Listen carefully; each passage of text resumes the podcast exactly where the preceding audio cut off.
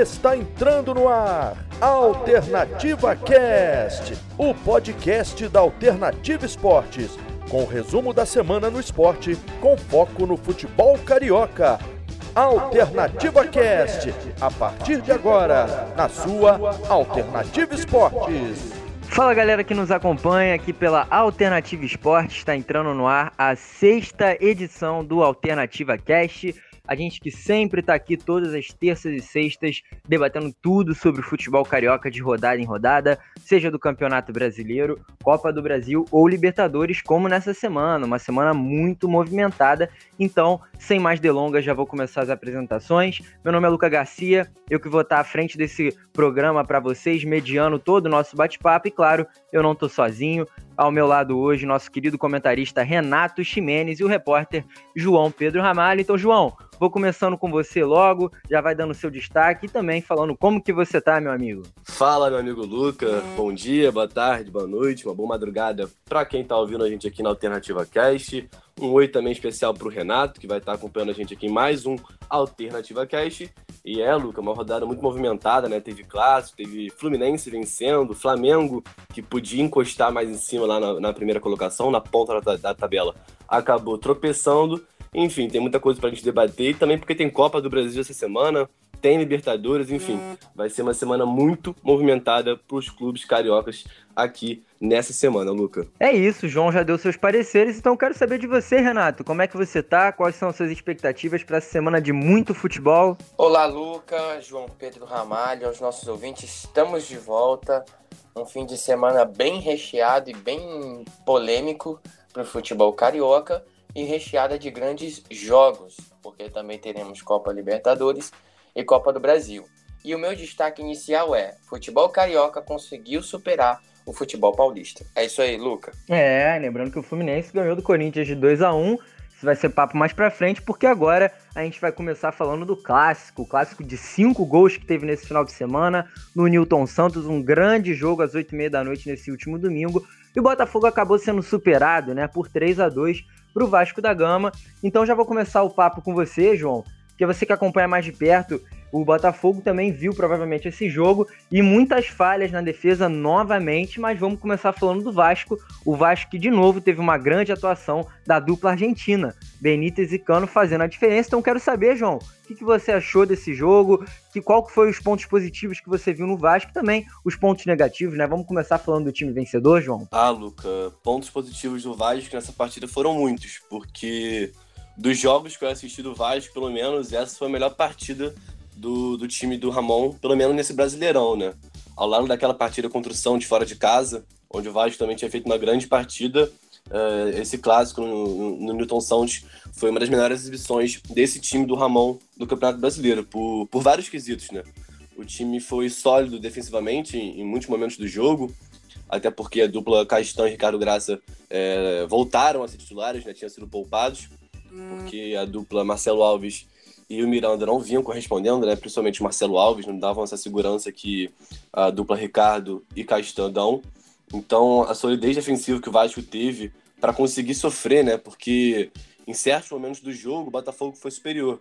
Até por ter saído atrás do placar, né? O Botafogo saiu do primeiro tempo atrás no placar e teve que correr atrás no segundo tempo. E as substituições que o Autuori fez é, surtiram efeito, né? Então o Vasco soube sofrer e soube atacar também. A gente viu um Vasco muito diferente, né?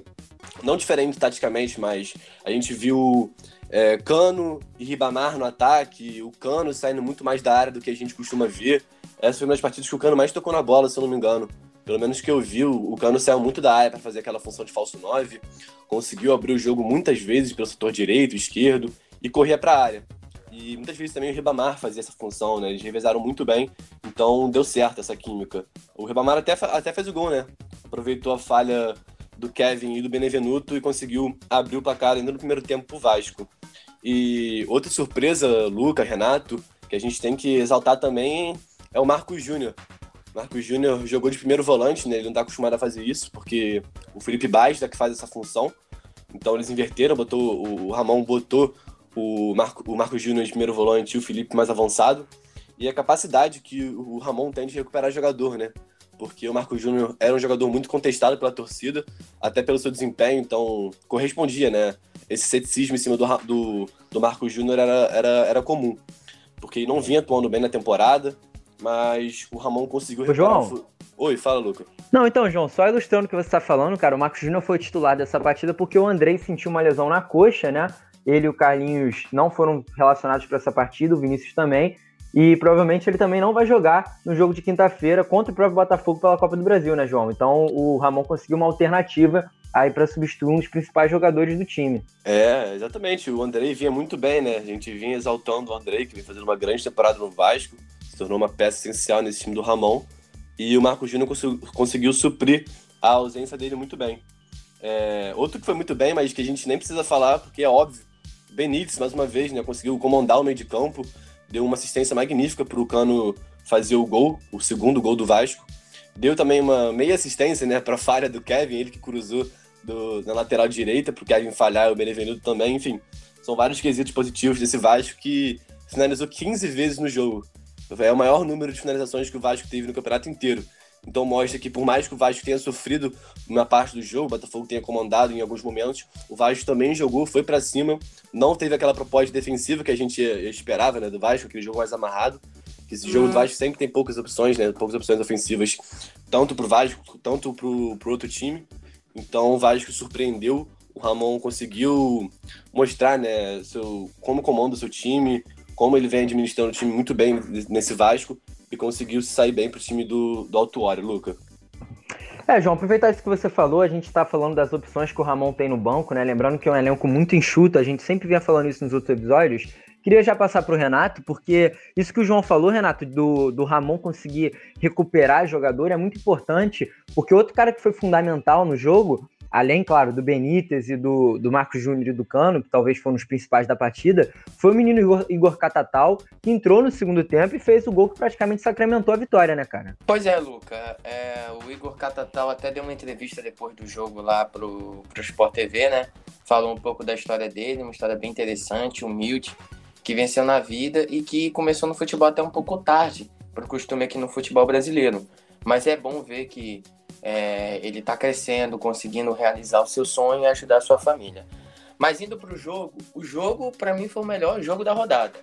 Ou posso destacar talvez o melhor jogo do campeonato até agora. Foi um jogo bem interessante.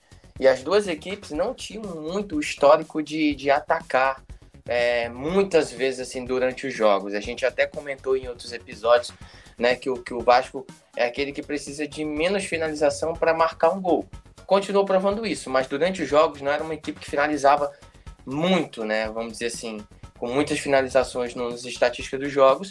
E surpreendentemente as duas equipes passaram de 15 finalizações cada. Então foi um jogo bem interessante. E para mim, sinceramente, é, o empate entre 3 a 3 seria muito justo.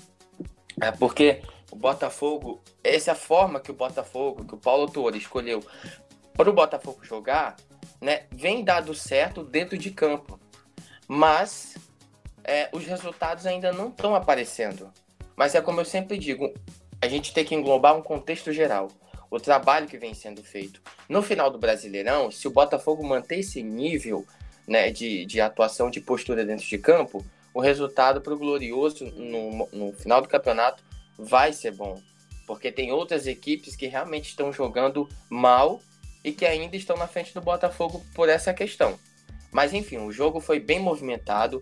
O, o Botafogo no final ali tentando empate pressionou. Mas eu confesso que quando o Vasco fez 3 a 1 pelo modo que estava sendo feito o jogo, me assustou um pouco. Porque eu esperava que o Botafogo conseguisse marcar, mas conseguiu. Mas foi reagir até um pouco tarde demais, fez o 3 a 2 tarde demais mas quase conseguiu um empate. E eu quero destacar o Botafogo, realmente, o Matheus Babi e o Calu. Pode ser uma dupla aí que dê muito certo. É impressionante como o Marfinense joga e, e tem feito essa linha de frente do Botafogo é, ter mais força, né? mais ataque, mais firmeza, mais cer é, certeza, né? vamos dizer assim, para que o Botafogo consiga os seus gols. Mas, é como eu falei, do outro lado tinha o Vasco, e clássico é clássico. Para mim, um resultado mais justo seria o 3 a 3 mas no contexto geral, as duas equipes estão de parabéns. Nos faz ficar motivados para os dois jogos da Copa do Brasil, que realmente pode ser o, o, o duelo de, dessa fase, da quarta fase da Copa do Brasil. E como eu falei no começo do, do da Alternativa Cast, o futebol carioca está começando, aliás, já está em processo de superação do futebol paulista, o que a gente não via há muito tempo, né? Polêmica, hein? Polêmica, hein? É, rapaziada, lembrando que, o, que foi o primeiro clássico no ano que o Vasco ganhou, né? O Vasco havia perdido os quatro que disputou. E claro, fazendo também uma préviazinha desse jogo da Copa do Brasil. Obviamente, a nossa querida Alternativa Esportes vai transmitir. Esse jogo vai ser às 7 horas da noite da quinta-feira, dia 17 de setembro. Terá narração do Thiago Julianelli, as reportagens do Almeno Campos e os comentários do Renato Chimenez aqui presente conosco. Mas, João, é, queria aproveitar para passar para você, cara, porque a gente percebeu agora falando um pouquinho do Botafogo, claro, o Vasco teve uma excelente atuação, o Benítez, mais uma vez, sendo brilhante, né, dando, dando assistências, dando a vida em campo, realmente... E Luca, Luca, Luca. Pode falar, João. Só complementando o que a gente tinha falado do Vasco, que a gente não comentou, mas que essa postura do Vasco surpreendeu a gente, porque a gente costuma ver aquele, o time do Vasco mais sólido, tanto defensivo quanto ofensivamente. O time do Vasco não cria tantas oportunidades e também não dá oportunidade para o adversário marcar ou criar. E nessa partida, o Vasco surpreendeu e fez a melhor partida do campeonato do, até então, porque não tinha aqueles mordedores, né, aqueles pitbulls que a gente costuma chamar no futebol, que é o Andrei, que, que tá fora, né, e o Bruno Gomes, que são aqueles caras que têm aquela pegada de marcação mais forte. Então o Marcos Júnior, que não tem essa característica de marcação, e o Felipe Baixo também, deram esse, esse caráter mais ofensivo, né? Principalmente o Marcos Júnior, que jogando de primeiro volante, também criou muito ofensivamente, né? Até criou costurão na zaga do Botafogo, uma grande jogada, conseguiu achar o Catatal, que bateu chapado e fez o terceiro gol, que praticamente uhum. matou a partida, né? Então, essa característica do Vasco de não ter os mordedores nessa partida, como o André e o Bruno Gomes, ajudaram muito o Vasco a criarem mais oportunidades e fizer, é, fazerem a melhor partida do campeonato até então. Então, talvez seja uma outra opção que o Ramon tem, né? Botar um time mais ofensivo, sem aquela pegada de marcação que a gente se acostumou a ver no Vasco. Então, é... a gente sabe que o Benítez está jogando muito no Vasco, né? E que a... nesse Brasileirão ele tem dado praticamente todas as assistências pro gol do, do Cano. Ele está emprestado do Independente da Argentina. E o Vasco, é... o contrato dele de empréstimo com o Vasco vai até dezembro desse ano, mas a gente sabe que o brasileiro vai até fevereiro. Então, para o Vasco tê-lo, né, em definitivo, vai precisar comprar. E o valor de compra dele do Independente, se eu não estiver enganado, me corrija se eu estiver errado, é de cerca de 20 milhões de reais. Valeria a pena o Vasco investir no Benítez pro final, até o final do Brasileirão e a temporada do ano que vem? Vou botar vocês na parede agora. Começa aí, Lucas, ser primeiro, amigo. Cara, então, eu, como eu venho falando em todos os episódios, né, cara, eu, eu venho batendo nessa tecla constantemente de que a melhor contratação do Vasco, sem dúvidas, vai ser manter o Benítez no elenco, né? O próprio Cano deu uma entrevista ao programa do Esporte TV Redação é, após a partida falando, falando sobre isso, né? Espero que o Benítez fique conosco por muitos anos, né? O Cano deu essa declaração. Realmente é uma dupla que está surtindo muito efeito e realmente o Benítez ele é um cara que tem além de ser um camisa 10, ele tem outras características imprescindíveis para um jogador de qualidade, que é a raça, a dedicação, o esforço. Ele é um cara muito, muito versátil, né, João? Tem muito repertório, né, cara? Acho que você concorda comigo nisso. Claro, não tem como não concordar. Um jogadoraço. Nessa partida contra o Botafogo, ele comandou o meio de campo do Vasco, deu uma baita assistência para o Cano, uh, no facão que o Cano fez também. Enfim, essa dupla é muito boa, né? Essa dupla gringa Herman Cano e Benítez está dando muitos frutos pro Vasco e tenho certeza que se os dois permanecerem por mais um tempinho, o Vasco pode colher ainda mais frutos, porque a qualidade que os dois têm, o Benítez na, na, na bola parada, na, na, na, assistência, na qualidade de visão de jogo que ele tem, e o Cano de finalização é impressionante, né? Então essa dupla pode gerar ainda mais frutos para o Vasco, não, não só nessa temporada, mas também para as próximas. Então, tomara que ambos fiquem para a gente ver um futebol carioca do jeito que a gente está vendo, né? Mais competitivo. É, João, então, só complementando, antes da gente já passar para o Botafogo, o Vasco, que com essa vitória conseguiu um salto importante, né? Tá em quarto lugar com 17 pontos, o Botafogo tá a apenas dois pontinhos do Lanterna Bragantino. O Botafogo está em 17 lugar com nove pontos. Aí, João, queria continuar com você, cara, porque a gente vem falando muito dessa armação do Autori com três zagueiros. E, cara, a impressão que eu tenho é que os três zagueiros são bons individualmente, mas eles estão falhando sempre em, em, jogadas que geram gols, né? Inclusive, um lance me, me chamou muita atenção, cara, que foi o gol impedido do Thales Magno, né? O gol não valeu, não sei se você chegou a ver, João, mas, cara, o Thales Magno, ele entra na área após o chute do Iago Pikachu, uma grande defesa do Cavalieri que bateu no travessão depois, e ele entra livre, com o Foster e o Canu olhando, e o Marcelo Benevenuto também sequer estava perto. Isso acontece depois no gol do Ribamar, né? Uma falha ali entre o Kevin e o Benevenuto.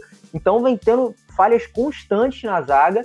Não sei se é hora de já mudar alguma coisa visando o próximo confronto, que é justamente contra o Vasco, nessa quinta-feira pela Copa do Brasil, né, João? É, então, cara, também acho que tá na hora de mudar. Nesse lance aí do, do, do Magno, que ele fez o gol impedido, acho que nem foi tanto culpa da, da zaga, porque eles até fizeram a linha certinha, né? Tanto que o Magno ficou impedido, mas o Thales, por ser um jogador rápido, conseguiu chegar primeiro que a, que a zaga. Mas isso demonstra bem que eles não estão entrosados, né?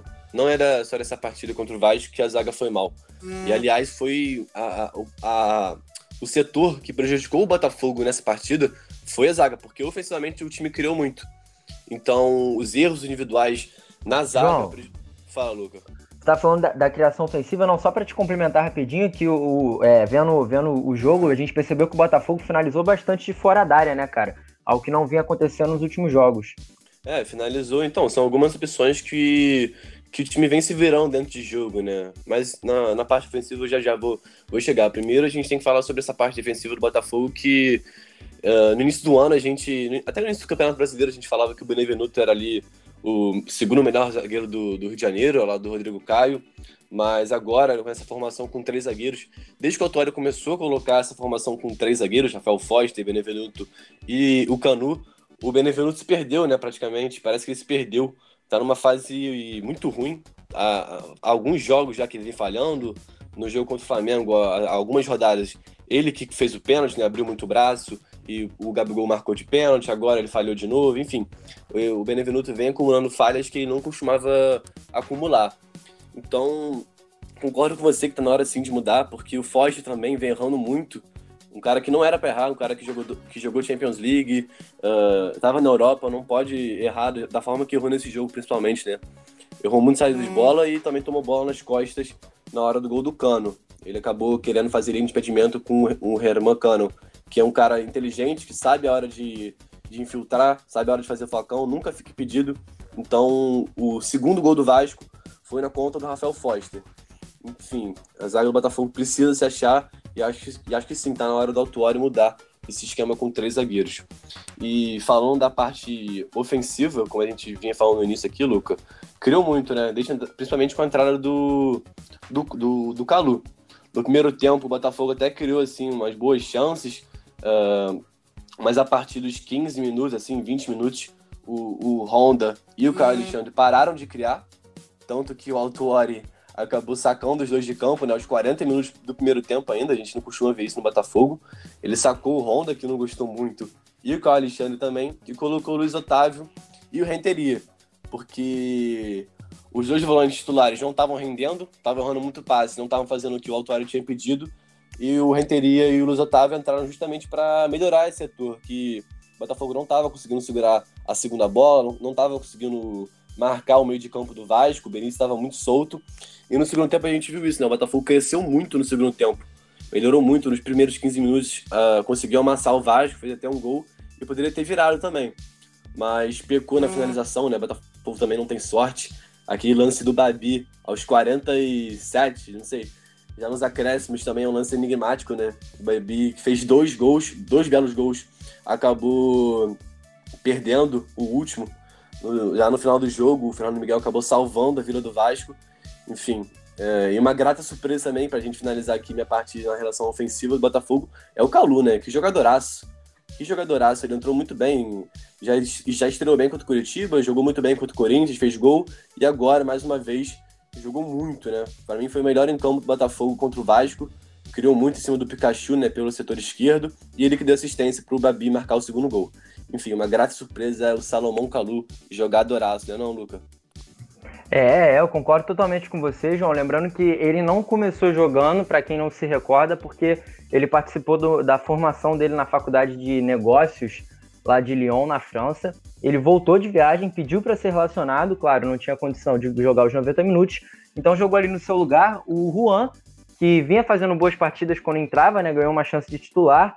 Não aproveitou da melhor forma, mas também não foi um dos piores do Botafogo, claro. Mas com certeza, né, Renato? O Calu faz total diferença. O cara, além de ser muito experiente, tem Copa do Mundo na bagagem, Champions League. É um cara que tem muita qualidade, né? Ele é rápido, ele é ágil, ele sabe fazer o facão, ele sabe infiltrar bem na bola, na, na área, na realidade. Inclusive, ele deu uma bela assistência para o Matheus Babi, que você falava, né, Renato? Com certeza é, um, é o destaque do Botafogo nesse ano até agora. Meteu um golaço, ainda fez o segundo e quase, quase marcou hat-trick, né, Renato? Pois é, Luca. É... E a gente percebe a escola europeia de ensinar futebol, porque ele estava dispensado para o jogo, né? Mesmo assim, ele, ele e o próprio jogador fez questão de ser relacionado, né? E se o Paulo Autor optasse colocar ele dentro de campo, colocou e deu certo de novo, como já havia dado certo contra o Corinthians. Mas vamos para o contexto geral. O que, que acontece com o Botafogo agora? A gente sabe, como eu falei anteriormente, o padrão do Botafogo. É, o João falou que tem que ter mudança. Assim, pode até ter mudanças de peça, mas eu acho que esse esquema é o que está ajudando o Botafogo a jogar bem, vamos dizer assim. Peças a gente vai trocando, rodando elenco. E eu sempre deixei claro aqui que eu sou a favor de rodagem de elenco, certo? Se uma peça não está indo bem, coloca no banco e bota outra para testar. Porque de repente pode ser que essa peça que entrar, uma peça só, ajude as outras duas, né? Como no caso dos outros dois zagueiros é, do, do Botafogo, nessa linha de três zagueiros, comece a jogar melhor também.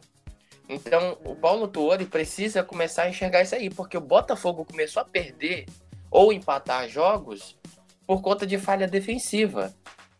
A parte ofensiva do Botafogo está fazendo o seu trabalho, mas depende da parte defensiva para ganhar os jogos.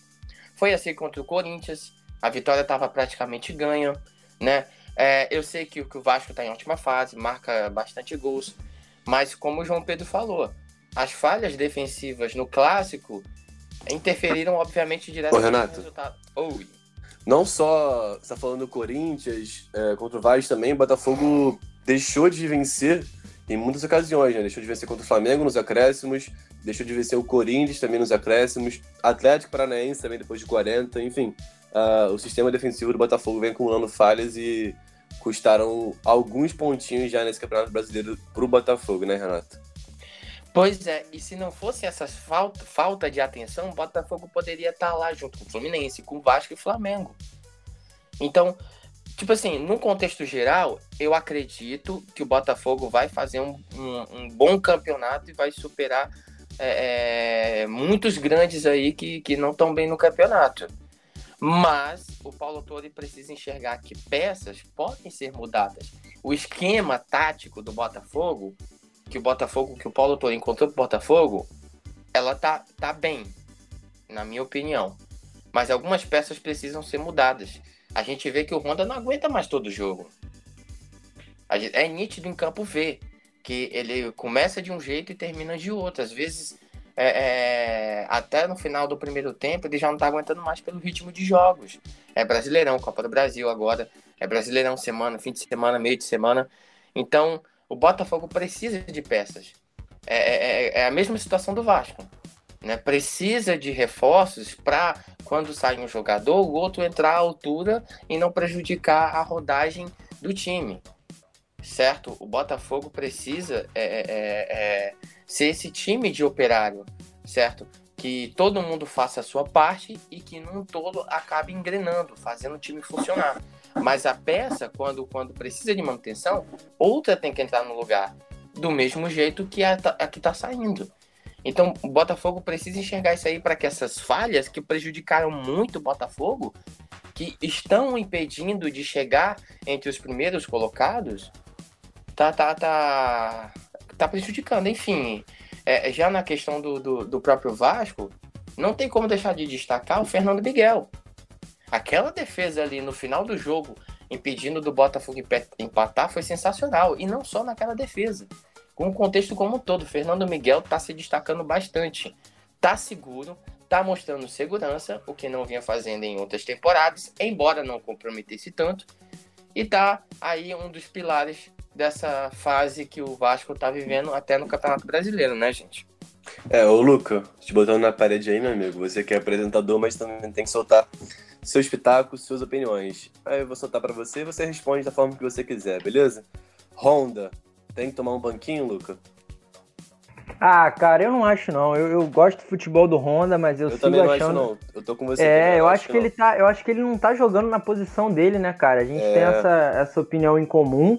E, João, eu acho que, que isso vai valer muito para a partida de quinta-feira, já passando para essa análise rápida, né, que a gente vai fazer desse jogo de quinta-feira, porque o, a gente, o Botafogo precisa ser mais versátil e o Botafogo precisa resolver esse problema na defesa, né? O Vasco tem, por exemplo, o melhor ataque do Campeonato Brasileiro ao lado do Internacional, com 15 gols.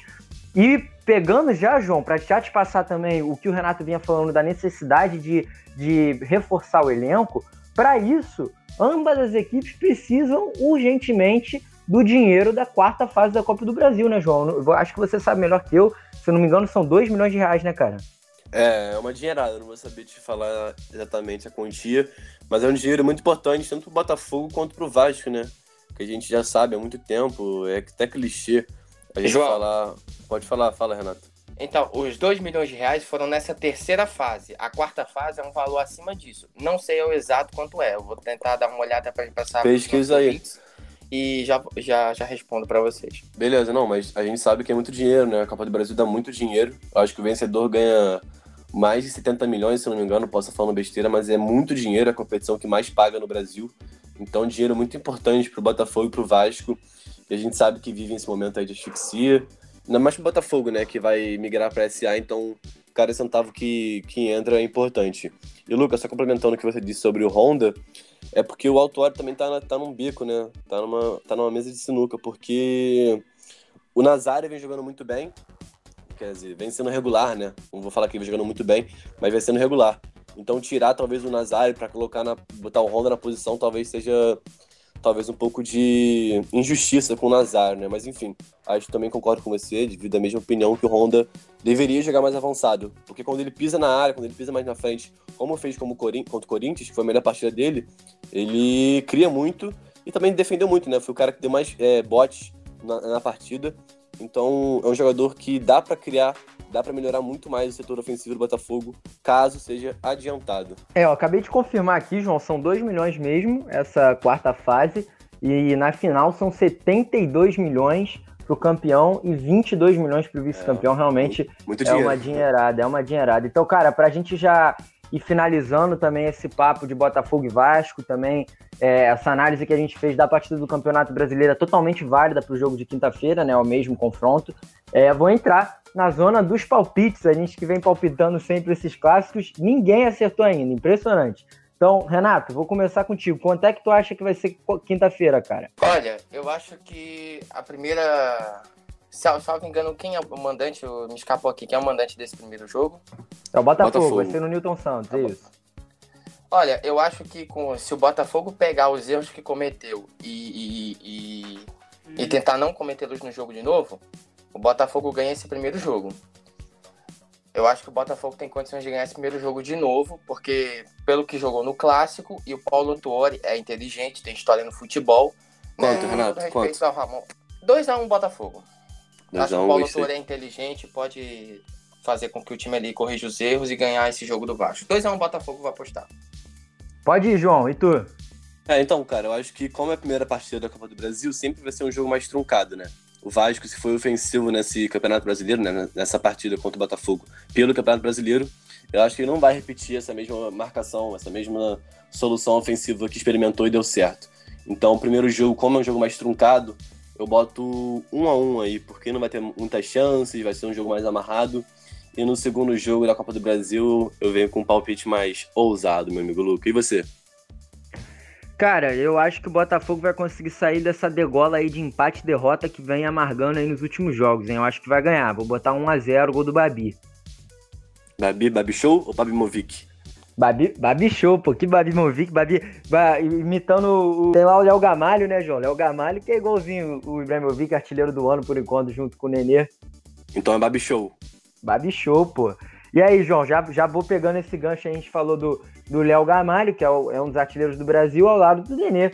Nenê, que brilhou no jogo contra o Corinthians, né? Por essa última rodada do Campeonato Brasileiro, conseguiu marcar os dois gols. O Fluminense conseguiu uma vitória contundente por 2 a 1 em cima do Corinthians, que está numa fase desastrosa. Acabou de ter seu técnico demitido, foi super pressionado na volta da partida lá em São Paulo. E o Fluminense, que com essa vitória também enche de moral, né, Renato? Para já ir enfrentar o Atlético Goianiense na Copa do Brasil. Mas antes eu queria que você falasse desse momento do Nenê, né, cara? 39 anos, 17 gols na, na temporada. Inacreditável, né? Que fase vive o Nenê? Vovô Nenê, né, Renato? Pois é, Luca. Nosso vovô Nenê, ele tá vivendo a melhor fase desde que voltou pro Brasil, né? E é isso. Os números mostram a boa fase dele e o crescimento dele junto com o próprio Fluminense, né? O Fluminense aproveitou, obviamente, da má fase do Corinthians e já alfinetando o Corinthians, prova-se que o Thiago Nunes não era o problema e sempre vou bater nessa tecla. O, o técnico, muitas das vezes, nunca é ocupado pela má fase do time.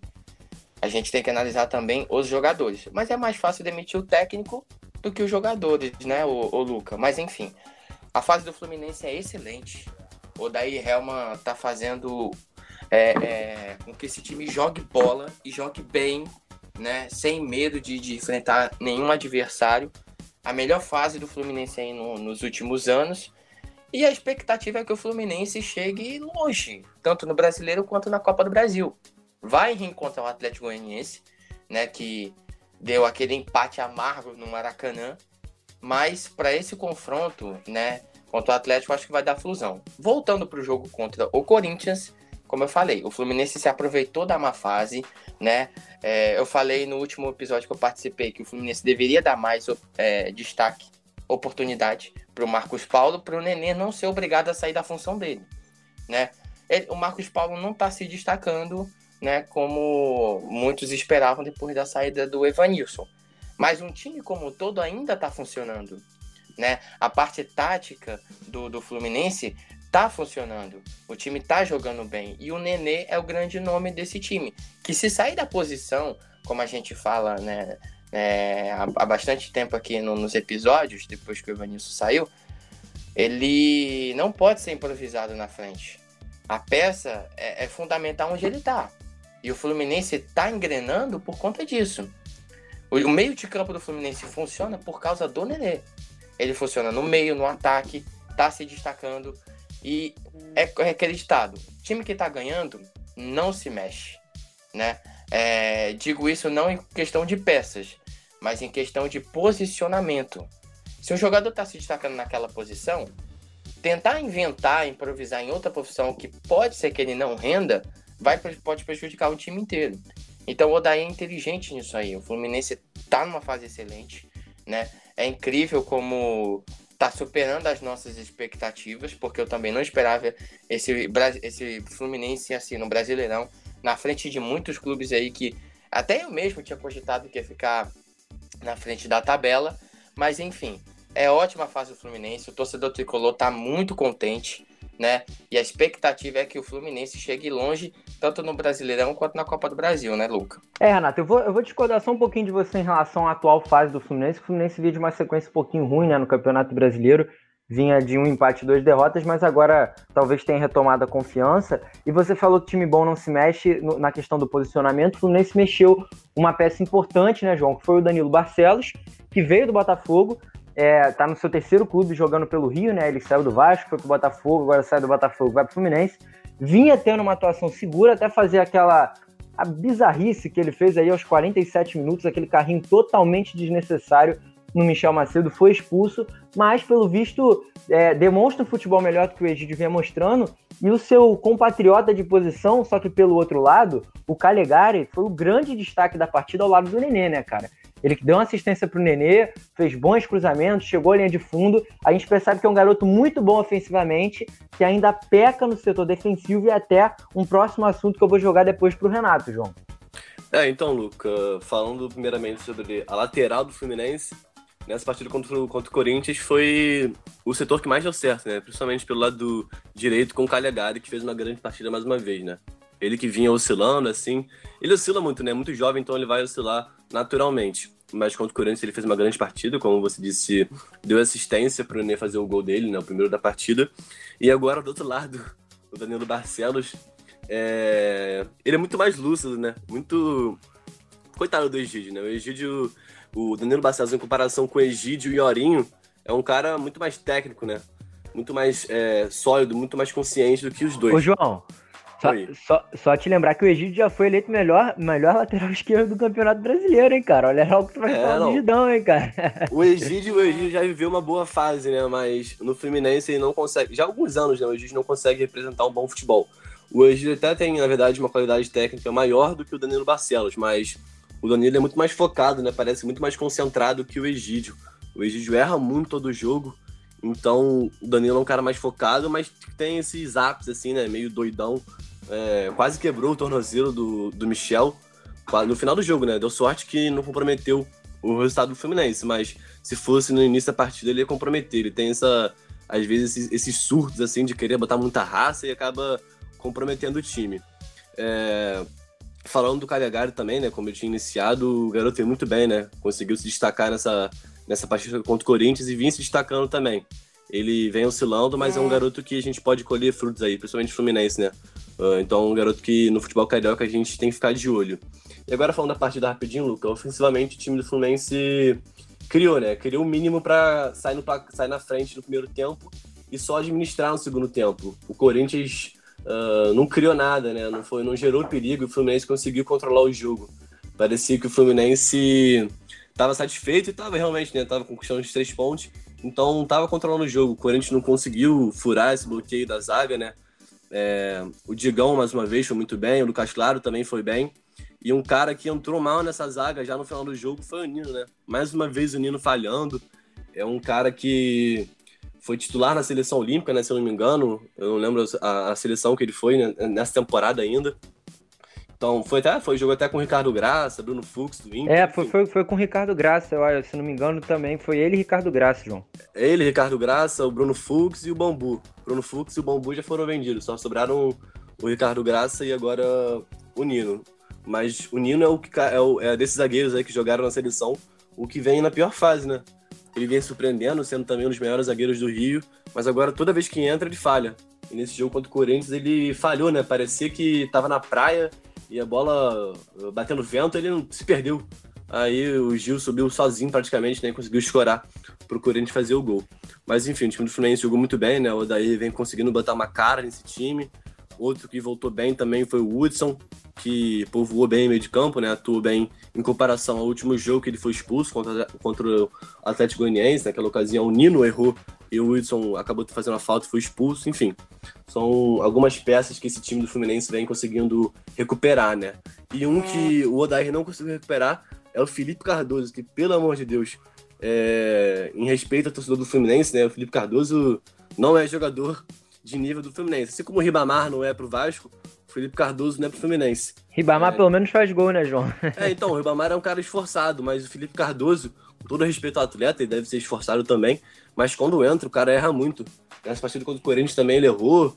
Na, na hora que tinha que puxar contra-ataque, ele é, prendia o jogo. Na hora que tinha que prender, ele puxava. Enfim, deu até saudade do Marcos Paulo, né? O torcedor do Fluminense sentiu saudade do Marcos Paulo, que também vê muito mal, como o Renato disse. Mas enfim, é, preferi manter o Marcos Paulo do que botar o Felipe Cardoso, que quando entra é, faz, é, faz muita besteira, né? Não corresponde. Então, para barrar o Marcos Paulo, não tem como, né? Senão o Fluminense vai ficar sem centroavante, Luca. Ô, João. Fala, Renatão. Felipe, acho que o Felipe Cardoso tá precisando voltar pro Ceará para ver se encontra um bom futebol de novo que o levou pro Fluminense. É, cara, o Felipe Cardoso ele foi muito bem no Ceará, né? Eu não entendo porque ele agora no Fluminense não consegue mais é, provar esse futebol que ele tinha. Um cara que claramente tem essa característica de nove, né? Um cara que sabe fazer gol, mas que no Fluminense, meu Deus, quando ele entra é um. É um Deus nos acuda. É, ô, Renato, só antes de passar para você rapidinho, é, na real, passando para você já, aproveitar para pegar esse gancho que o João falou do Marcos Paulo, porque você também estava falando disso, cara. E aí eu queria saber com você, é, visando já a partida contra o Atlético Goianiense, quem que você botaria ali na função que o Evanilson fazia, né? Porque lembrando que o Fred testou positivo para Covid-19 e o Fluminense está apanhando para achar esse, esse jogador que faça a função do 9, né? O, o Marcos Paulo fez bem isso ano passado, mas esse ano não vem correspondendo. Eu acho que é até um perigo para você queimar um jogador que tem talento, né? É um jovem que tem talento, mas está jogando fora da sua posição. Então eu gostaria de saber com você, Renato, qual que é o ataque que você especula para esse jogo contra o Atlético Goianiense? Ô, rapaziada, só aproveitando o que você está falando sobre o setor do Fluminense, que é um setor que tem problema, né? Setor de execução que tem muito problema, porque é justamente isso, né? O Marcos Paulo vem correspondendo, é, enfim, a saída do Evanilson também prejudica. E um garoto que entrou muito bem é esse Luiz Henrique. Ele entrou contra o Corinthians, já vinha entrando nos últimos jogos. É um garoto grande, tem pernas grandes, é, é rápido, né? Sabe driblar. Então, só Ele respondendo... gerou o lance do pênalti, né, João? É, então, então exatamente. Então, só aproveitando isso aí, o Luiz Henrique é uma boa opção para Talvez, cara, o Fluminense podia apostar em jogar sem nove, porque o Marcos Paulo não consegue fazer essa função e o Fluminense e o Felipe Cardoso, coitado, não tem como. Então, podia tentar jogar sem nove, botar o, o Luiz Henrique, enfim, talvez outras opções, né? Porque jogando com centroavante, o Fluminense não consegue se dá bem, né, Renato? Pois é, gente. É... Eu vou ser um pouco teimoso. Eu manteria. Eu manteria como tá funcionando agora. Qual é o meu pensamento em relação a isso? Eu acho que o Fluminense, ele, é, para não ficar repetitivo, eu vou, vou englobar logo tudo. Vasco, Botafogo e Fluminense precisam trazer reforços dos titulares, à altura dos titulares que vem jogando, para quando uma peça sair, a outra entrar e não prejudicar o time como um todo. Eu não, eu não mudaria nada. Por enquanto, eu deixaria assim, né? É, eu acho que é como está funcionando, né? E eu acho que deveria manter. Marcos Paulo não está bem, mas se tirar ele, vai botar o Felipe Cardoso, ele também não está bem. Ô, Renato, Renato. Oi. O Fluminense tem que agradecer muito ao Nenê, né? Porque ele que tá fazendo esse time do Fluminense marcar gol, ele que tá fazendo o time do Fluminense pontuar, porque a cada rodada a gente vê ele fazendo gol, por mais que ele tenha já o e não jogue bem, mas pelo menos no setor ofensivo, ele que é um meio atacante, né, muito mais de execução do que criação, ele que vem sendo responsável pelo Fluminense fazer o gol, né, porque no setor ofensivo, como tu vem falando, o Marcos Paulo não vem muito bem, mas junto com o Nenê, pelo menos o, o, o, o jovem de 39 anos vem correspondendo, né, vem salvando o Fluminense. Pois é, você, você, obrigado por reforçar o que eu tô dizendo. Eu manteria.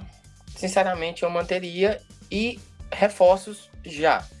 Né? É, é perigoso você tentar mudar é, é, o, que, o que vem dando certo, o que o está funcionando, porque pode ser que por um momento agora né, de decisão de Copa do Brasil, talvez um jogo possa ser fatal. Né?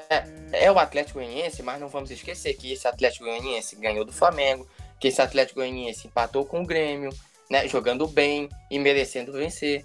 Esse time empatou com o próprio Fluminense no Maracanã. Esse time venceu o Vasco em São Januário. Então não dá para dar mole.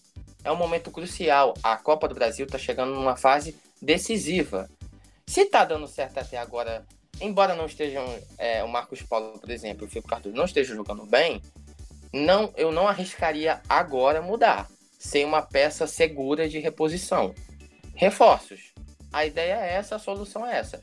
Mas eu não mudaria, eu acho muito arriscado mudar agora. Se era para fazer testagem, dava para fazer lá no início do Brasileirão. Agora que o Fluminense está chegando lá em cima, que esse jeito tá funcionando, você vai arriscar mudar agora? Que pode ser que prejudique aí toda a engrenagem que está funcionando? Eu acho muito arriscado isso aí. É, Renato, só para passar para o João, para a gente já ir finalizando também esse assunto do Fluminense, João, é, visando essa partida contra o Atlético Goianiense, retomando aquilo que eu havia dito do, do Calegari, só lembrando que o Nenê é o artilheiro da Copa do Brasil, com sete gols, e o Calegari que sofreu muito com o Kaiser, atacante do Atlético Goianiense, na partida que o Fluminense empatou, é, o gol foi em cima dele, o gol de cabeça do Kaiser, e o Kaiser provavelmente vai ser titular nessa partida. Então o Fluminense tem que tomar cuidado com esse setor defensivo, né, João? Porque, de novo, o gol, o gol do Corinthians foi do Matheus Vital, só corrigindo o que você tinha dito, cara. Você tinha falado que era do Gil. É, foi não, do Matheus Vital. Eu disse que o Gil subiu em cima do Nino, que escorou pro meio e alguém chegou, não lembro isso, quem foi. Foi, isso, foi o Matheus Vital, isso. E foi no meio da zaga de novo. Então, realmente, esse sistema defensivo do Fluminense tem que ser um pouquinho ajeitado, porque o Kaiser tá em boa fase, né, cara?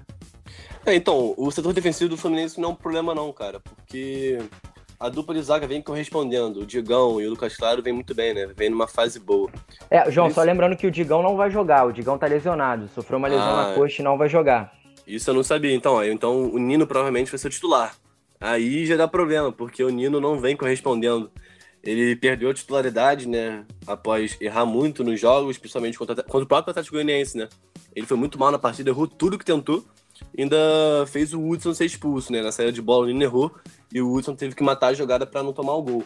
Então o Nino tem que recuperar seu futebol porque para essa partida de mata-mata é importante o Fluminense não tomar gol. Então o Nino precisa recuperar seu futebol, que a gente sabe que ele tem. Mas enfim, eu confio nele e a dupla Nino e Lucas Claro também é uma boa opção. E você estava falando do Calegari, cara, eu acho injusto culpar ele, porque é, é da natureza dele. O garoto nasceu com 1,70m, ele não tem culpa disso. Ele não, nunca vai ganhar do Kaiser no alto. O Kaiser é muito mais forte que ele, é mais velho também, né? Tem mais corpo, tem mais físico que ele e também é maior. O Calegari com 1,70m ali, que 70 quilos, também não vai conseguir aguentar na, na subida com o Kaiser. Então, o setor defensivo do Fluminense tem que ser treinado para evitar que o Calegari fique sozinho com esses caras. Então, é função do Nino, é função do Lucas Claro, até do Danilo Barcelos agora, que é um jogador também mais forte, mais alto também, é, protegerem o setor defensivo do Fluminense para que o Calegari não fique sozinho né, na marcação, como ele vem ficado. Contra o Flamengo também ficou, contra o Atlético Goianiense, como você disse, o Kaiser subiu sozinho em cima dele, enfim. Então, acho que não tem como culpar o Calegari, ele tudo, tudo bem.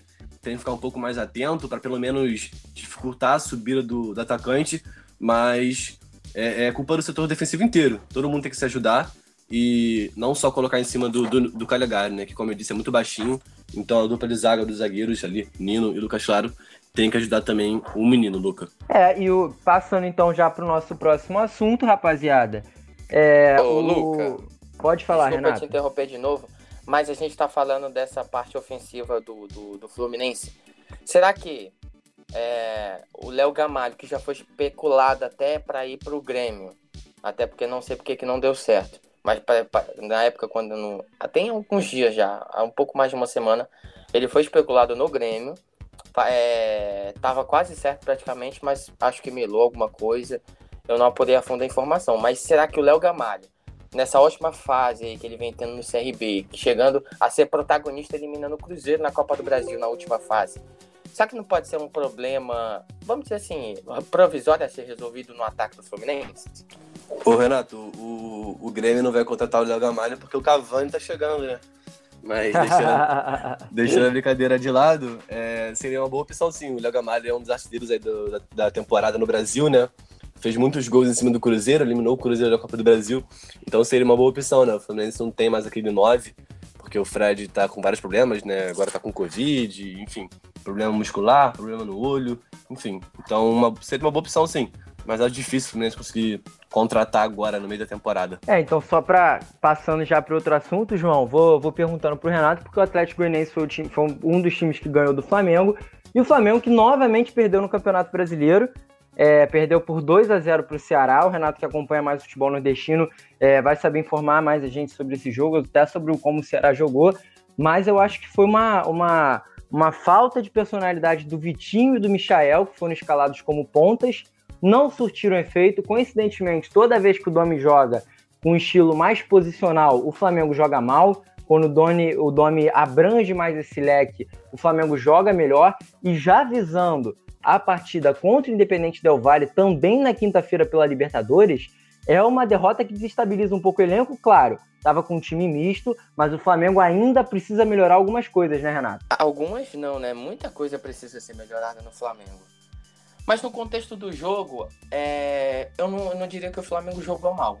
Mas não fez o gol, né? Que é, que é, o, que é o forte da, da equipe. Mas tentou. Fernando Praz ali fez umas defesas ali que impediram do Flamengo marcar.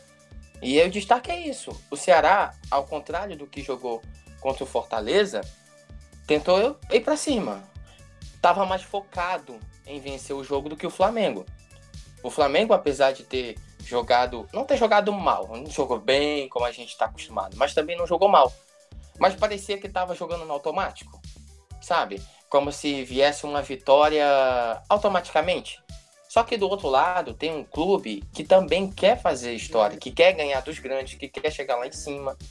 Entendeu? Eu nunca neguei aqui que eu sou torcedor do Fortaleza, mas eu também não posso ser, desculpa o termo, idiota ao ponto de, de não reconhecer o que o Ceará vem tentando fazer, né? É, já está aí há três temporadas seguidas na Série A, é, tirando o ano passado aí, que quase caiu, só não caiu por conta do Cruzeiro, vem fazendo boas campanhas e está tentando fazer é, é, com que o time chegue o mais longe possível. Estava mais focado no jogo, estava mais interessado em ganhar o jogo. Até porque uma vitória contra o Flamengo, depois da derrota para o Internacional, dá uma moral muito grande para o Ceará. Entendeu? Então, é, é, é, faltou o Flamengo foco. Jogou no automático. E pelos talentos dos jogadores que tem, obviamente não iria jogar ruim. Mas parecia que estava jogando no automático. Tentou chegar, arriscava, ou ia para fora, o Fernando Praz defendia. Eu não vi aquele, aquele desejo, aquela sede de vitória né, que, que o Flamengo tinha na época do Jesus em todos os jogos. É claro, eu, o Domenech tá iniciando. Por incrível que pareça, o começo dele é melhor do que o do Jorge Jesus. Mas o meu receio é que o posterior dele seja pior do que o do Jorge Jesus. Porque é o que a, o que a torcida do Flamengo está tentando contar. Nem é nem tanto o começo, é o decorrer do trabalho. Será que vai chegar ao nível do Jorge Jesus? Eu acho muito difícil em títulos, mas pode chegar em nível de bola. Então o Flamengo precisa melhorar muitas coisas. O problema não é reforço, porque jogador de qualidade esse time tem de sobra. Então é, eu tô começando a, aquela vozinha assim, né, na, na orelha, começar a achar que os jogadores e o técnico estão começando a ter discordância, né? Eu não quero plantar polêmica, longe de mim fazer isso. Mas é o que está começando a aparecer, que poucos jogadores estão tentando fechar com o Domenech. Então, é, é, é, é, vamos com calma. Vamos analisar parte por parte. Esse jogo o Flamengo jogou no automático, pelos jogadores que tem. Mas o Ceará estava mais focado em vencer e venceu e venceu merecidamente. É, o Renato, o Flamengo, assim, na minha opinião, o Flamengo jogou muito mal. Foi um dos piores jogos do Flamengo na, na temporada. Assim, é, o, o, o, Vitinho é impressionante como ele entra morto nos jogos, né, cara? É assim, acho que.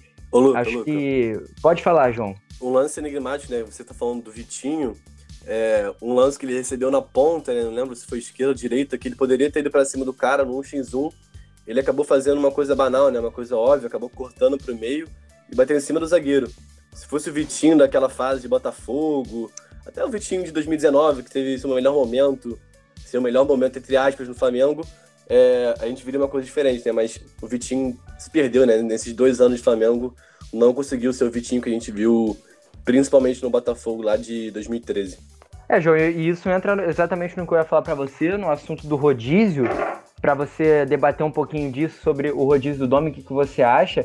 E também já visando o jogo contra o Independente Del Valle, que eu acho que é o que o torcedor tá, tá mais esperançoso, né, na maior expectativa. É, o Flamengo muito provavelmente vai com o time completo, né, João? O Gerson não jogou essa última partida do Brasileiro porque estava suspenso, mas está hábil para essa partida da, da Libertadores. O César vai ser o goleiro, né, recuperado já da Covid. E aí fica aquela dúvida, será que o Domi vai inventar alguma coisa? Qual que será que é o time que o Domi vai utilizar? Porque é um jogo muito importante, talvez até aqui o mais importante da temporada, né, João? É, então, eu vou comentar essa partida do, contra o Independente mais pra frente. Falando desse jogo, né, contra o Ceará, se contra o Fluminense na última rodada, na penúltima rodada, no caso, foi aí uma das melhores exibições do Flamengo, né, tanto ofensivamente quanto defensivamente. Contra o Ceará foi uma das piores, né, se não a pior, desde a chegada nesses 10 jogos do Dome. É, e falando, puxando esse gancho aí que você falou sobre rodízio, é uma coisa meio. tem um, muito ceticismo né, em cima disso. Eu tenho minhas dúvidas em relação a isso, se vai dar certo ou não. Se tá dando certo ou não também, né? Porque. Tudo bem, é difícil não rodar o time porque, pela questão física, né? Tem jogos importantes meio de semana, Libertadores, aí jogo quarta, domingo, quinta, sábado, quinta, domingo, enfim. É difícil não rodar. Mas pro jogador que vem numa crescente e acaba ficando fora do próximo jogo, ele sente isso, né? Ele sente esse rodízio porque tira um pouco também o entrosamento do time. A gente vê que esse rodízio acaba prejudicando taticamente a equipe, que parece que perde um pouco esse entrosamento. O Arrascaeta, que vinha sendo titular. Quando o Arrascaeta e o Vitor Ribeiro jogam juntos, né?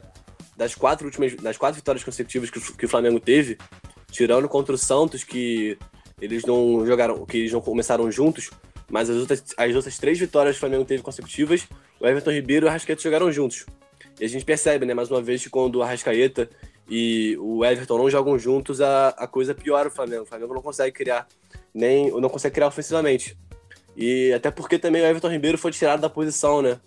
Ele jogava mais aberto e agora nessa partida contra, contra o Ceará ele jogou mais fechado. Então foram aí uma das, um dos motivos, né, para o Flamengo também não conseguir criar ofensivamente. É, o Vitinho também, né, como a gente falando, também não consegue encontrar seu futebol. Já são dois anos aí, quase dois anos no Flamengo. Não conseguiu se achar no, no Flamengo ainda. Mas enfim, aproveitando aí esse gancho sobre a Libertadores, o, o Luca, o Flamengo tem que tentar reverter esse futebol que apresentou contra o Ceará, né? É difícil chegar. O Flamengo tem um, um time muito qualificado, né? Mas chega um pouco desanimado para essa partida pela derrota, né? Pela partida que fez. Porque ofensivamente o time, e defensivamente também, né? Mais uma vez, Léo Pereira e Gustavo Henrique não corresponderam, né? Mais um gol no meio deles. Os dois subiram, mas o atacante do Ceará conseguiu. Ah, João. Fala. Bom, só para ilustrar isso que você está falando, 60% dos gols que o Flamengo tomou no Campeonato Brasileiro foram de cruzamentos para a área, né? Realmente é, a defesa está batendo cabeça, o saldo de gol do Flamengo é zerado no Campeonato Brasileiro, fez 13 gols e tomou 13, então realmente é algo que, que tem que ser melhorado, né, cara? É, cara, então, é o que eu venho falando, esse... a diferença das peças do rodízio do Domi é gritante, porque o Rodrigo Caio é indiscutivelmente o melhor zagueiro do Brasil aí, um dos melhores, mas as suas, os seus reservas não correspondem, né, a sua, a, a sua dupla não corresponde. Léo Pereira e Gustavo Henrique não se acharam ainda. Acho que o Tuller corresponderia, né, João? Cara, não sei se o Tuller corresponderia. Eu acho que sim, poderia ser uma opção. O Tuller, o Tuller é um cara mais rápido, né? Que... Ô, João. Fala, Renatão. É, uma informação aqui para vocês estão falando dos zagueiros do Flamengo. O Milan tinha oferecido, não sei se vocês ficaram sabendo. O Milan ofereceu o Léo Duarte por empréstimo de um ano, né? Pagaria os salários, o Flamengo só pagaria o bônus. Mas o Flamengo recusou porque quer contratar um jogador mais de nome para a zaga do Flamengo. Ah, então, o Léo Duarte seria uma boa opção, né? O Léo Duarte começou no Flamengo e se saiu bem, né? Quando estreou no time principal, saiu bem, mas se o Flamengo quer achar outro jogador, né, mais experiente, mais qualificado, tudo bem, porque realmente precisa. A Libertadores é uma competição continental muito difícil, a segunda mais difícil do planeta, então Léo Pereira e Gustavo Henrique não vem correspondendo. E só voltando a essa diferença do rodízio, né, é gritante. O Léo Pereira não corresponde, o Gustavo Henrique não corresponde. O Michael também, na, na, no setor ofensivo, é um jogador mais arisco, mas que não vem conseguindo jogar tão bem assim, né? O Vitinho também, é, já vim falando, também vem muito mal. Mas enfim, agora passando pro jogo, né? Minha expectativa, Luca, seria interessante a gente analisar também a volta do Bruno Henrique, né? Talvez ele volte, seria uma opção pro, pro setor ofensivo do, Flamengo melhorar. Eu acho que ele vai começar no banco de reserva, né, por estar sem ritmo de jogo, mas seria uma opção para conseguir superar né, aquela altitude que os equatorianos se beneficiam, né? Lembrando que lá no Equador o futebol voltou agora. E só passando minha visão sobre o jogo, Lucas, seria interessante a gente botar. Você pode discordar, né? Você que sabe mais do Flamengo que eu, mas seria interessante começar com o Diego para começar começar o jogo é, povoando o meio de campo. Porque contra o Fluminense, o Diego começou, jogou e e o Flamengo jogou bem, né? Foi a melhor partida do Flamengo. O Flamengo conseguiu povoar bem o meio de campo, por mais que o Diego seja um jogador meio contestado assim pela torcida, um jogador ídolo, mas que tecnicamente assim não demonstra tanta evolução assim, é um jogador que corresponde, mas que não apresenta um futebol tipo Everton Ribeiro ou Arrascaeta. Mas é um jogador que que preenche bem o espaço, preenche bem o elenco.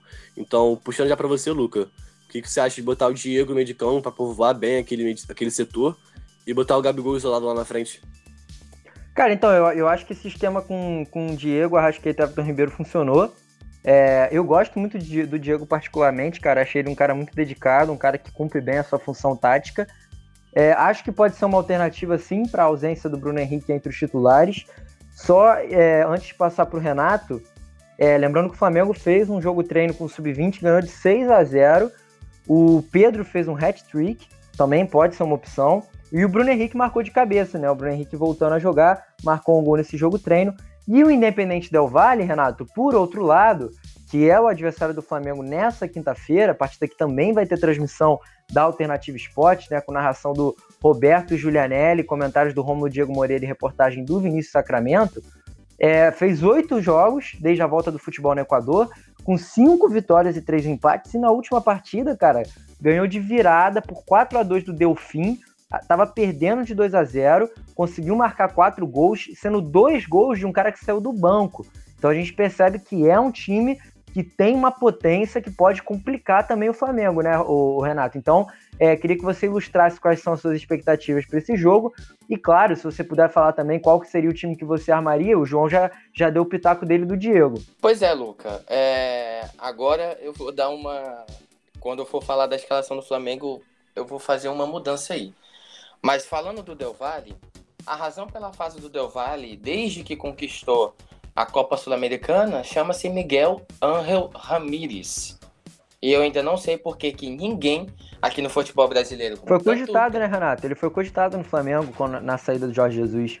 Ele já foi cogitado no Flamengo, no no próprio Atlético Mineiro antes de, de, de trazer o São Paulo ali, no Palmeiras, mas vai ser, um du... vai, vai ser um duelo de espanhóis, né? Vai ser maneiro a gente ver esse, esse, esse debate entre técnicos, né? Que vão se espelhar muito. Sim, sim, sim, verdade. E o Del Valle tá entre os primeiros é, no campeonato equatoriano, disputando o título. É o líder com 28 pontos, Renato. É o líder com 28 pontos. Isso, eu só tava na dúvida realmente se ele era o líder, porque ele tá dividindo a liderança ali com a LDU. Então a LDU às vezes é líder, ou independente vice. Então eles vão trocando aí, tá meio parede. É, mas é um time que, desde que conquistou a Copa Sul-Americana, vem jogando bem. Vem se destacando no cenário sul-americano. E tá aí. É, é, é, é vai enfrentar o Flamengo. Eu não cogito mais o favoritismo pro Flamengo. Acredito que o Del Valle pode ganhar esse jogo sim pelo que o Flamengo vem apresentando e pelo que, obviamente, a gente está vendo o Del Valle apresentar. É o, e o nome disso é como eu falei, se chama-se Miguel Angel Ramírez. Por que, que esse cara ainda. Eu sei que a gente defende aqui trabalho, continuidade de trabalho e tal.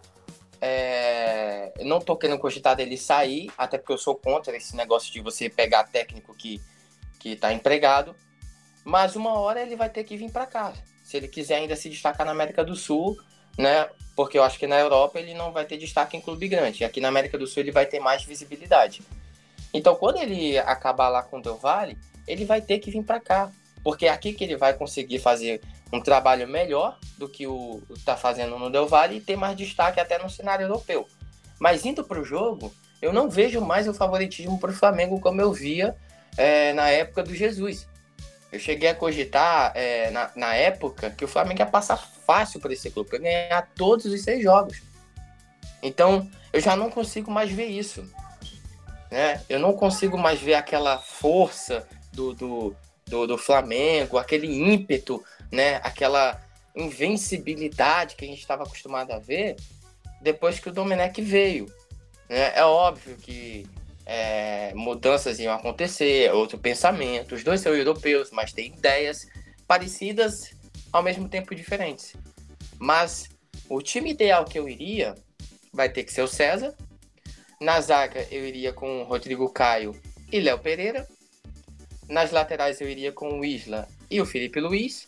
Thiago Maia e Gerson de volantes mais na frente Arrascaeta e Everton Ribeiro e colocaria o Gabigol e Pedro como dupla de ataque, iria no 4-4-2. Essa seria a minha formação pro jogo. Essa seria a minha mudança aí pro jogo. Não tentaria tanto circular pelos lados, mas tentar a infiltração mais por dentro pela habilidade que o Arrascaeta e o Everton Ribeiro têm. Não sei se vocês vão concordar comigo. João, se quiser dar o seu parecer aí sobre a escalação, cara. Ah, então, não tem como fugir muito, né? A dupla de zaga vai ter que ser Rodrigo Caio e mais um, que na minha opinião é difícil, né? Até escolher um, um entre Léo Pereira e Gustavo Henrique. Mas enfim, vou ficar com o Léo Pereira. Na lateral a gente já sabe, né? Felipe Luiz, Isla. E no meio de campo eu gostaria de ver o Thiago, Thiago Maia, Gerson, Everton Ribeiro, Diego, Arrascaeta também. E lá na frente o Gabigol. Então, para mim, essa seria a melhor opção, porque o Flamengo vai jogar na altitude, é um jogo totalmente diferente, né? vai ser um jogo muito mais físico, muito mais corrido do que o Flamengo está acostumado. Então, pela questão física, eu acho que o Flamengo tem que povoar o meio de campo com o Diego, que sabe fazer muito bem isso. Então, para mim, essa é a melhor escalação do Flamengo. E eu vou botar um placar aqui bom no Flamengo, 1x0 pro Mengão. E para você, Luke, qual a melhor opção, qual a melhor formação e o placar também? Cara, se não fosse um jogo de Libertadores depois de tanto tempo, né, eu colocaria o Tuller. Eu acho que a dupla ideal aí é Tuller e, e Rodrigo Caio. Mas eu concordo com você, vou com a mesma escalação que você. E acho que o Flamengo vai ter dificuldade, mas acho que ganha também. Acho que vai 2 a 1 um. E você, Renato? Algum palpite aí, meu cara? Olha, é... eu acho que vai dar 1 um a 1 um. Show, então é isso, rapaziada. Todo mundo palpitando, todo mundo dando a sua opinião. E claro, vamos chegando então ao fim de mais uma edição do Alternativa Cast. Lembrando que hoje o programa vai ao ar um pouquinho mais tarde, né? Depois da rodada da Libertadores, novidade lá na Alternativa Esporte. Vou só repassar para vocês os compromissos dessa semana, uma semana hiper movimentada na nossa querida rádio. Lembrando que a alternativa vai cobrir Copa do Brasil, vai cobrir Libertadores, e já nessa quarta-feira tem Fluminense Atlético Goianiense, com a narração de Kleber Prisão, reportagens de Gustavo Struck e comentários de Yuri Milton Steiner, a partir das nove e meia da noite, e na quinta-feira é, rodada dupla aí, né? Botafogo e Vasco pela Copa do Brasil às 7 horas, com o Thiago Giulianelli narrando, Almeno Campos nas reportagens e nos comentários, o nosso querido Renato que está aqui com a gente, e depois emendando já às 9 horas, Independente Del Vale Flamengo, com narração do Roberto, reportagens do Vinícius Sacramento e comentários do Rômulo Diego Moreira. Então, uma semana muito movimentada na Alternativa Esporte. A gente vai ficando no fim dessa edição. Vou chamando para despedidas, então vou começar com o Renato, que vai fazer jogo. Renato, seu destaque. Desejo para você também um bom fim de dia e que você participe conosco em breve, já nas próximas edições do podcast, meu parceiro. Foi um prazer realmente estar mais um programa com vocês, Lucas, João Pedro. É, vou estar no jogo é, Botafogo e Vasco. Minha expectativa tá alta depois do jogo de domingo. E dois detalhes importantes que eu queria destacar. Por que, que tem jogo às 8h30 da noite no domingo? Certo? E outra, como é é, é, é, que vai se criar, é tipo, por exemplo, quem dos dois passar vai ganhar moral para as oitavas e quem sabe até chegar ao título? Essa vai minha indagação, depois vocês respondem. E antes de me despedir, Lucas e João Pedro, uma informação aleatória aqui, que eu acabei de ler. Segundo a rádio Itatiaia, rádio lá de Belo Horizonte, Jorge Sampaoli ameaça deixar o Atlético Mineiro agora em dezembro por conta de salários atrasados. É uma surpresa isso, Lucas, João? Acho que não, né? Bom estar com vocês. A gente se vê no próximo é, Alternativa Cash. Talvez não na semana, na semana que vem, né? Para debater mais futebol. Obrigado aí, galera. É com vocês, Lucas. É, sempre notícias de primeira mão aqui. Vamos deixando essas indagações para os torcedores responderem porque também para o programa não ficar muito longo, mas claro, informações sempre muito, muito interessantes trazidas pelo nosso querido Renato. João, vou passando para você também, para você fazer as suas despedidas, o seu destaque, também te desejando um grande final de dia, meu parceiro. Ô, Luca, muito obrigado. Mais uma despedida, né? Mais um programaço no Alternativa Cash. Um abraço também pro Renatão, né? Mais um ótimo programa e até a próxima. Eu queria estar na quinta-feira pra gente. Na sexta-feira, perdão, pra gente poder debater sobre a Copa do Brasil, né? Primeiro jogo da Copa do Brasil entre Vasco e Flamengo. Vasco e Flamengo, ó. Botafogo e Vasco, na verdade. Então eu queria estar, mas pelo rodízio, né? Você tem rodízio do Domi, aqui tem rodízio do Luca, né, Luca? Tu que é o técnico, você que vai escolher. Então, enfim, ótimo programa. Na sexta-feira eu vou estar atento também para ver a análise de vocês sobre a partida, né, sobre o clássico, sobre a rodada também do brasileiro. Mas enfim, Luca, e o que o Renato falou, né, se o São Paulo sair, caso o Domi não esteja bem no Flamengo, né, tomara que ele esteja, mas caso não esteja, São Paulo seria uma baita opção para o Flamengo, mas isso aí é só para o fim da temporada. Por enquanto, a gente fica só com Domi e Libertadores agora nessa semana. Mas enfim, valeu meu parceiro Luca, valeu Renatão.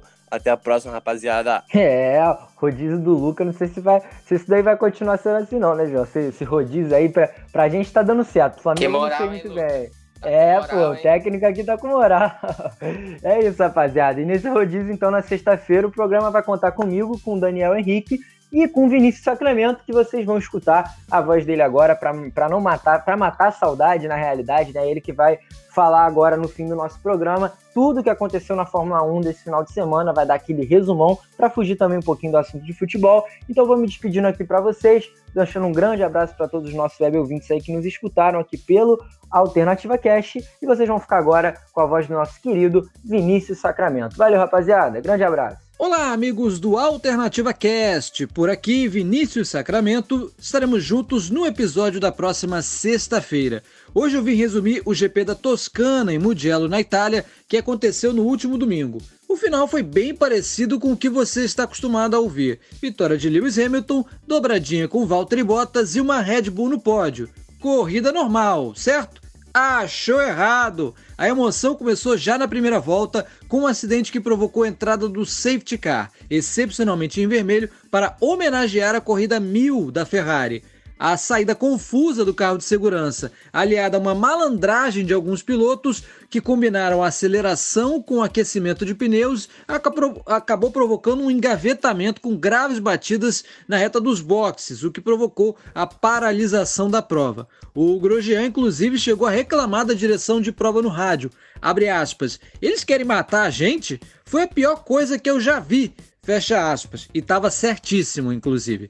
Depois da relargada, ainda na décima volta, o Hamilton tomou a ponta e até aí sete carros já haviam abandonado. Até que o Lance Stroll teve um problema na sua Racing Point, ali por volta da volta 46 de um total de 59. Ele bateu forte no muro e provocou outra bandeira vermelha. Sim, você ouviu direito. Duas paralisações numa corrida sem chuva. É um evento raríssimo. A última vez que isso aconteceu foi Interlagos em 2016, mas obviamente com chuva. Agora, em pista seca, isso não ocorria desde 1981 na Bélgica.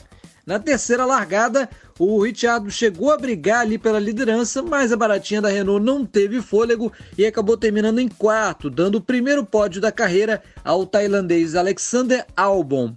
O Hamilton com essa vitória, chega a 90 triunfos e quebrou o protocolo ao protestar no pódio. Por cima do macacão e, obviamente, tapando os patrocinadores na hora nobre do esporte, ele exibiu uma camisa com a frase: Prendam os policiais que mataram Breonna Taylor. Nas costas lia-se Diga o nome dela e a foto de Breonna, que foi assassinada a tiros em março em sua casa por policiais americanos. É claro que o ato inédito provocou reações de muito racista por aí e ainda estão discutindo se o Hamilton será punido. Eu espero firmemente que ele não se deixe dobrar, que reforce aí o seu ativismo e até, quem sabe, é, cancele uma participação em uma da, das corridas da temporada, porque para ele não vai fazer a menor diferença e a gente sabe que sem Lewis Hamilton não tem Fórmula 1. Bom, a próxima corrida é o GP da Rússia no circuito de Sochi. Daqui a duas semanas estaremos juntos nessa. Você já sabe, youtube.com barra Alternativa Esportes. Lá você acompanha no nosso YouTube, no nosso canal, todas as corridas com a equipe da Velocidade da Alternativa Esportes e ainda pode, a partir de agora, fazer a sua doação com o Super Chat. Um grande abraço a todos. Estaremos de volta na sexta-feira, assim como o Alternativa Cast. Até mais, pessoal. Você ouviu mais um episódio do Alternativa Cast. Apresentação de Luca Garcia, participação de João Pedro Ramalho, Renato Ximenes, Vinícius Sacramento e Daniel Henrique, que também faz a edição. Para ouvir todos os programas, Busque Alternativa Cast no seu agregador de podcasts. Até a semana que vem!